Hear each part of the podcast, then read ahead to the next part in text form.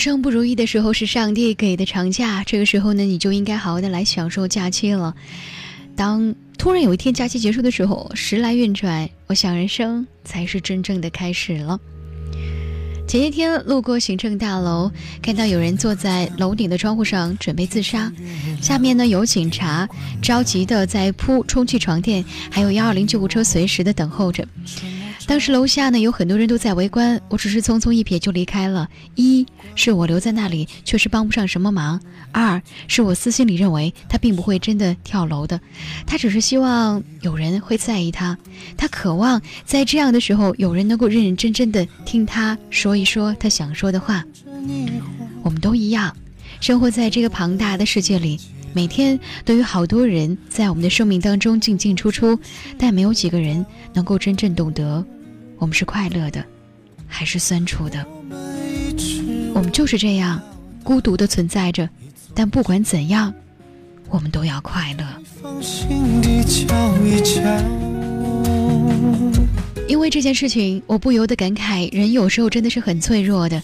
可能是因为恋情的失败，可能是因为事业上的严重打击，又或者是长假积攒的精神压力突然达到了一个崩溃的边缘。总有那么一些理由会让人一蹶不振，尤其是在晚间。虽说很多人不至于去寻死，但也总会有很多人失去了对生活的热情。我想，我们每个人都会有这样的时候吧，总是会自我的否定，总是质疑自己为什么那么没有用，为什么一直以来都得不到自己想要的结果。只要是一个人降生在这个世界上，大抵都是对未来是有着自己的计划和想象的。但是人人都有梦想，一个职位总有很多人挤破头去争，而在同一个领域，也有很多人想要去拿第一。有人赢，就必须有更多的人会输。我知道这个世界上会给予赢的人有诸多的好处，却总让输的人无地自容。但是输的人怎么会一直输呢？种不真实味道陈先生本科毕业去找工作的时候呢，四处碰壁哈，别人给他回复的都是同样一句话：“对不起，本公司只招九八五院校的毕业生。”他懊悔过，为什么高中的时期呢没有更加努力一些，再上一个台阶？他懊恼过。认为自己并不比很多九八五院校院校的学生要差啊！显然，刚走出校门的他，面对着这样的残酷的现实，只因为高考的那个时候那一次次的失败。但是很快他就调整好了他自己的心情，不再盲目的到处投简历了，而是选择用作品来说话。几个月之后，他终于呢找到了一家不俗的设计公司录用了。他只说了一句话。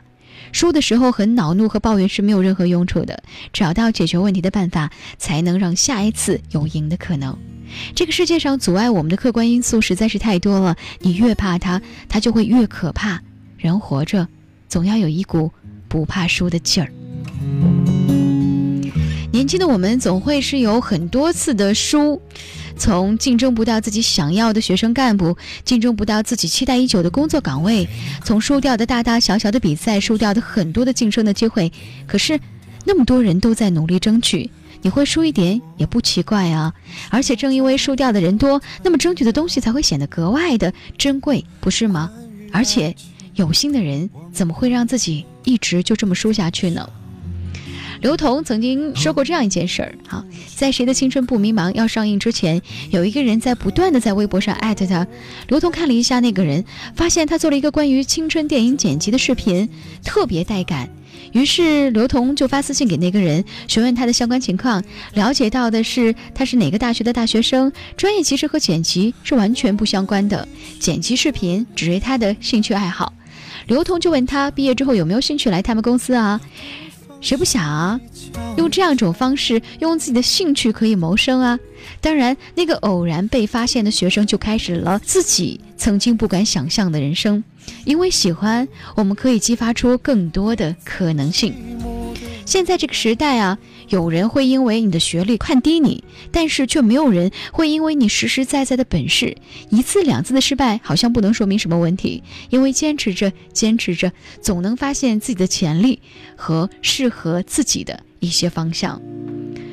沉寂多年、火遍全宇宙的薛之谦说：“这个世界就是不公平的，但不公平其实也是一个好事儿。”如果你把本事练到非你不可的程度，那么谁都不能把你挤下去。只盯着了不起的过去，看不到了不起的未来，而只停留在输掉的本身的比赛，就赶不到会赢的比赛。输不应该是打败，应该是赢，是成全你赢的一个过程。对呀，谁不会输啊？小的时候跑步会输啊，他会告诉我们应该好好锻炼一下身体了。长大后，工作完成度会输给别人，我们告诉自己一定是存在方式方法的。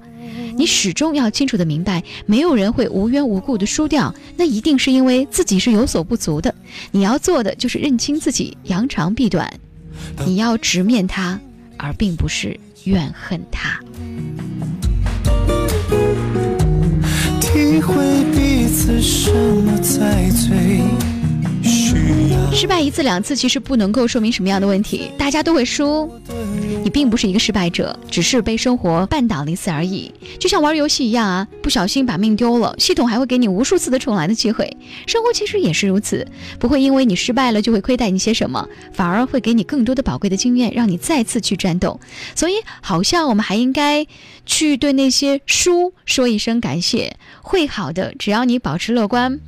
我们一切都会好的，甚至我们有一天会赢得非常漂亮。所以要在这里给所有、所有、所有输过的朋友加油，加油！输其实并不可怕，更重要的是你赢取了输的经验，才有可能会赢得比赛，不是吗？